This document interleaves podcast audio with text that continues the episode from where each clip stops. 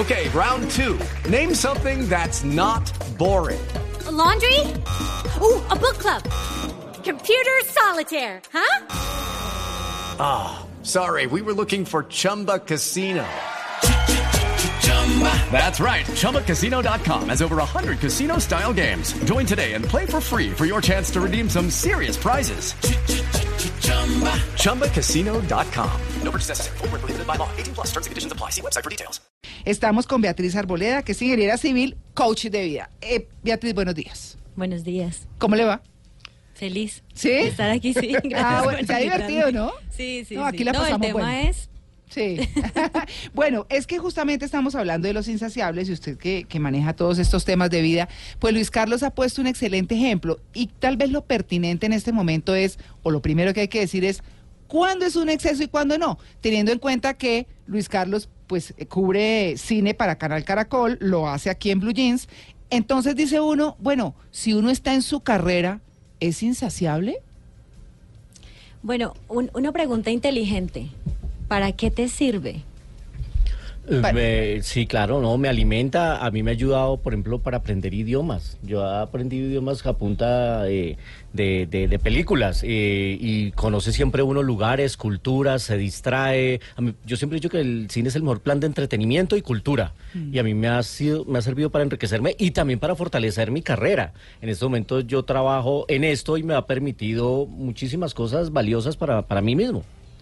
Yo, eh, yo te diría, depende de tu propósito de vida. El, el exceso, el exceso se marca o se enmarca, depende de cuál es tu propósito de vida o para dónde vas. Mm. ¿no? Si, si el cine no te sirve para nada en tu vida, es solo un hobby, entonces tienes que regular. Pero si el cine te sirve para alimentar, para crear, para hacer Vivir. cosas nuevas, entonces eso no es un exceso, eso es parte de lo que necesitas para crear tu camino. Claro, es como los periodistas deportivos que se ven tres y cuatro partidos Uy, diarios de fútbol y hay gente que no los entiende, pero pues es lo mismo. No, no es lo mismo, son partidos de fútbol. Sí. Pero hay gente que lo ve desde el, desde el otro extremo. Claro.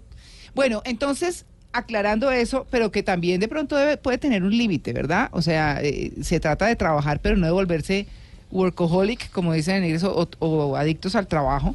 Pero digamos que es un, es un tema en el que si uno está en lo que es su objetivo de vida como profesional, que también los tiene como personal, pues uno dice, bueno, está bien, dedíquese a eso, hágale, bueno, por ahí va. Pero cuando la gente se va al ejemplo que ponía Mauricio al comienzo del programa, donde decía, bueno, entonces la gente tiene bicicleta, después tiene motocicleta, después tiene el carro de segunda, después tiene el carrito nuevo, pero de bajito precio, después tiene, bueno, y así decíamos, no, pues terminen la luna, porque hay gente que entonces era un ejemplo en el que, eh, que, ponía yo y es, tiene eh, el apartamento chiquito y se acaba de comprar un apartamento eh, más grande y ya está pensando en el que tiene como 100 metros más y como que nunca, gente como insaciable. Y después quiere finca. Y después quiere fin, Y que después quiere quiere... apartamento en Miami. Y Sí. después quiere apartamento en Dubái. O sea, Sí. ¿en Y después en Londres. Sí, sí. Sí, Anyway. Bueno, esas personas a lo mejor no tienen claro qué es lo que quieren y están experimentando. Experimentan, experimentan, compran algo. A lo mejor sienten que la felicidad viene de las cosas, ¿no? De- o de los logros, o de sentirse diferentes cuando obtengan algo, cuando hagan algo. Entonces, esas personas siguen experimentando porque todavía no experimentan realmente lo que creen que se va a experimentar. Es como una idea mental con un- una realidad creada y no te da la satisfacción. Entonces, siguen buscando.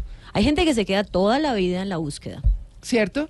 Cu- ¿Cuándo, cuándo para uno? Cuando dice, esto es lo que quiero o, o estoy como pidiendo, ¿uno se da cuenta de eso? No creo. ¿O, o qué? La realidad misma te trae, te trae la información. O sea, por ejemplo, eh, Luis en, Carlos. en el ejemplo de Luis Carlos, eh, si tú tienes familia, eh, si tienes más que el trabajo y empiezas a viajar, viajar, viajar, viajar y tu esposa te empieza a decir, oye, los niños, mira, no- ya no pasas tiempo Yo, acá, eh, empiezas a descuidarte físicamente porque solamente estás ahí enfocado, tú dices, acá está pasando algo. Ese es un punto de disparo de, de Mm. una realidad que está desequilibrada. O sea, bájale un poquito a esto y equilibra porque tienes otras cosas en la vida que componen tu vida, aparte del propósito. O sea, es- tu propósito es todo lo que has creado en esta realidad. Y si no, entonces ¿Para qué creaste familia? ¿Para qué tuviste hijos? Y entonces dedícate solo a eso. Y hay gente que lo decide así. Sí. No se casa, no tiene hijos y se dedica a viajar por el mundo. Y Ay, ¿cómo se llama Luis Carlos? Ayer me vi la película, ya me olvidó el nombre. La de George Clooney que viaja despidiendo gente. Eh, ¿Viaje de amor? ¿Cómo es? eh, no. ¿Amor en el es, espacio? eh, Tampoco. Sí que No. le pagan para despedir gente. Sí. Ay, se me olvidó el título de la película en español, pero es eh, la historia de un hombre que es contratado por unas compañías para que vaya y despida a la gente hasta que se da cuenta que él también lo van a despedir. Amor Sí. sin, no sé qué, sin... Amor en las alturas. Up no. in the No. air. Up in the Air es el título en inglés, pero el de- en español se me olvidó el, el título. Bueno, Sin reservas, ¿cómo es? sí, sí, sí. Bueno, ahora, ahora lo buscamos. Lo, importante es que este Amor señor- sin escalas. Amor sin escalas, sí, gracias. señor. Gracias, Simón. Bueno, Gracias, entonces el, el señor viaja y viaja echando gente y conoce a una mujer que lo encanta, de la que se enamora y se da cuenta que ella cree que están en, en distintos, eh, en el mismo mood, digamos, en el mismo estilo de vida, a través del cual, pues, viajan, se encuentran a raticos, pues tienen sexo y, y- y la pasan bien, pero cuando él un día siente que se enamoró y quiere ir a sorprenderla y está en esa situación en que de pronto lo van a votar a él, va y la sorprende y el sorprendido es él porque se encuentra que tiene hijos y esposo. Ella le dice, pero nunca dijimos nada de que, de que, pues, Si esto es la relación. era, era así, o sea, eso era una cosa casual, era una cosa para sacarnos de la monotonía, que para él era viajar en avión y para ella era la familia. Entonces era una cosa compleja. ahí, ahí está el punto. Sí. O sea, tú tienes que tener claridad en, en qué tiene valor para ti en, en esta experiencia de vida. Mm. O sea, tú, y tú decides, es una decisión. Ah, para mí tiene valor el servicio a otros. Listo, entonces todo lo que tenga que ver con el servicio a otros va a estar allí enmarcado y lo que no tenga que ver con servicio a otros mm, está como desalineado. O sea, no es. Pero hay una cosa que tú dijiste y es cuando, cuando se enamora. Mm. Mira, el corazón es un determinador de, de cuándo hay un exceso. ¿Ah, sí? cuando yo soy insaciable. Porque cuando yo tengo amor en el corazón, yo tengo apreciación por todo. Entonces, tengo la apreciación de mi bicicleta vieja, de mi moto nueva, de cualquier cosa que yo esté experimentando. Y no quiere decir que no tenga metas y que sea conformista, eso es totalmente distinto. Claro. Yo lo puedo tener. Pero entonces tengo esta apreciación cuando voy a vender mi, mi, mi- mi bici viejita, Mm. tengo tanto amor por ella, la entrego con cariño sabiendo que ya necesito otra para mi que voy propósito. a recibir. Mm. Necesito otra para mi propósito y por eso la vendo. Por eso me voy de ella. Pero el que quiere coleccionar también tiene un propósito. A lo mejor es que vean en su mundo en el que vive de colecciones, de recuerdos, de y quiere agradar a la gente y por eso colecciona más, ¿no? Para tener novedades en las visitas. Bueno, pero ese ejemplo, eso de- del ejemplo de la familia y del coleccionista y todo, me recuerda algo que leí en alguna oportunidad en la que una, un señor coleccionaba muchas cosas de una marca específica. Eh, eh, no me acuerdo qué era específicamente, pero era algo. Entonces tenía ya toda una habitación llena de eso y él era muy ocupado. El único día que tenía descanso se dedicaba a limpiar y a limpiar. y a limpiar. Se había casado y su esposa estaba harta ya del tema, de que el tipo limpie y el único día era para limpiar las benditas cosas. Sí. Entonces un día ella cogió todo y se lo botó. Uy. No, no. Esa es una cosa extrema, pero se le botó toda su colección a chavo a la basura y se fue en el carro a la basura. Se divorciaron. Claro. Eh, eso fue una cosa terrible hasta que le hicieron entender a él que si había formado una familia y en la familia se iba a dedicar únicamente a la colección, fuera de que no tenía más tiempo porque estaba trabajando, pues entonces que decidiera qué quería hacer en la vida, si recuperar su colección o recuperar su familia, que escogiera cuál de las dos cosas. Esa es una cosa compleja. Yo aquí hablo como coach. Sí. Y les digo que en, en mi consulta llega gente y me dice, es que eh, se dedica, por decir, se dedica a la colección. Y digo, ok, ¿qué le encontraste para juntarse? O sea, ¿qué eran afines? ¿no? Mm. Eh, porque cuando tú vas a escoger, cuando vas a hacer ese casting de pareja, tú tienes que ver cuáles afinidades hay y eso que a ti te parece y que admiras en la persona puede ser la línea de, del- de de abrirse, de, separarse. O sea, eso es que me encantaba su pasión al fútbol. Ok. ¿Y a ti? ¿qué tanto te apasiona, no? No, más o menos, yo lo acompaño. Y cuando esto se vuelva la pasión al máximo, eh, ¿tú cómo vas a, cómo vas a operar, no? Claro. Ya, Eh, ya, lo, eh, ¿Ya lo tienes previsto o no? Porque eso puede ser que él va a preferir. Yo tuve un novio, novio, sí, una pareja, y me dijo, mira, mira mi amor, hay algo más importante que tú en la vida y se llama el fútbol. Y me lo demostró por Feliz 13 pelota. años. No, pues es que Sí. a- a- recientemente hablábamos acá de una película que tenía como título El fútbol o yo, que es esa situación, un tipo obsesionado con fútbol a toda hora y el fútbol lo hace perder su trabajo y le pone en riesgo su relación de pareja. Ah. Y es una película argentina que estaba hace dos semanas en cartelera. ¿Eh? Mi opción fue amar el fútbol.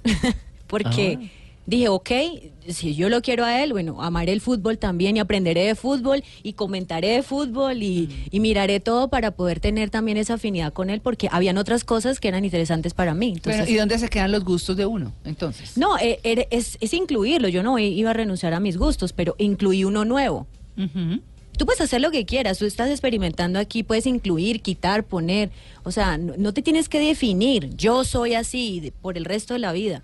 No, tú puedes, puedes crearte, todos los días recrearte y decir, hoy me gusta esto, mañana esto.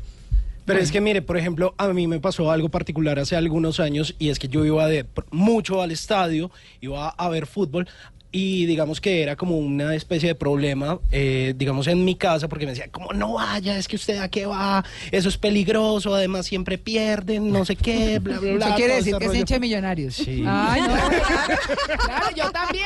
Yo también. yo no. también. Amo millitos, amo Yo también millitos, amo no millitos. importa, no importa. Y entonces eh, su- ocurrieron dos episodios como bien malucos saliendo del estadio y eh, opté por dejar de ir al estadio y dejar de invertir ese dinero en algo que a mí me gustaba mucho, que yo lo disfrutaba, pero entonces dije, vea, pues sí, finalmente pues no les está yendo bien y yo prefiero invertir este dinero en ir a cine. Entonces de ahí la boleta que yo pagaba, prefería metérsela a una tarjeta de cine y pues empecé a trasladar toda esa afición o esa satisfacción que me causaba el fútbol por el cine.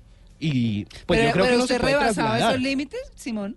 O sea, se la pasaba en fútbol, en fútbol, en fútbol, en Yo fútbol. iba cada ocho días al estadio. Pero bueno, eso, eso es, eso está. Es de depende del punto de vista. O sea, Sí. ahí sí depende del punto de vista, pero el ejemplo de Simón es buenísimo, porque es una persona que sabiendo que le gustaba mucho, hizo conciencia, que eso es lo que el ser humano tiene de ventaja con el resto de los animales y las plantas y todos los seres vivos. Hizo conciencia de que a lo mejor había algo que fuera mejor para él Mm. o que estaba corriendo riesgo, a lo mejor, o que estaba gastando mucho dinero, o, o sea, hay una infinidad de puntos de vista en los que tú te puedes poner para parar un, un exceso Mm. y saciarte, no saciarte con otra cosa. O sea, hay, hay personas que son ansiosas, la ansiedad les lleva a, no sé, a hacer Comer fumar, mucho, a fumar, comer, sí. Ah. eh, bueno, se engordan, hacer ejercicio, Mm. pero entonces yo en una época de mi vida decía, las adicciones buenas y las adicciones malas. Mm. Todas las adicciones son terribles. Claro. Pero cuando tú puedes administrar tu adicción, eso lleva al éxito. Difícil. Pueden, puede ser inteligente. Claro. Con una supuesto. adicción, irte al éxito. Claro. Porque en conciencia la estás usando para ayudar a otros. De eso que tienes mucho, lo estás dando mucho. Lo estás compartiendo. Manteniendo equilibrio. Bueno, muy bien. Pues estamos hablando justamente de los insaciables. Esos que no se conforman con, con Y dele, nada y cada y vez dele. quieren más, Más, y más, más. y más. Bueno, buen tema. 8 y 30, estamos en Blue Jeans de Blue Radio.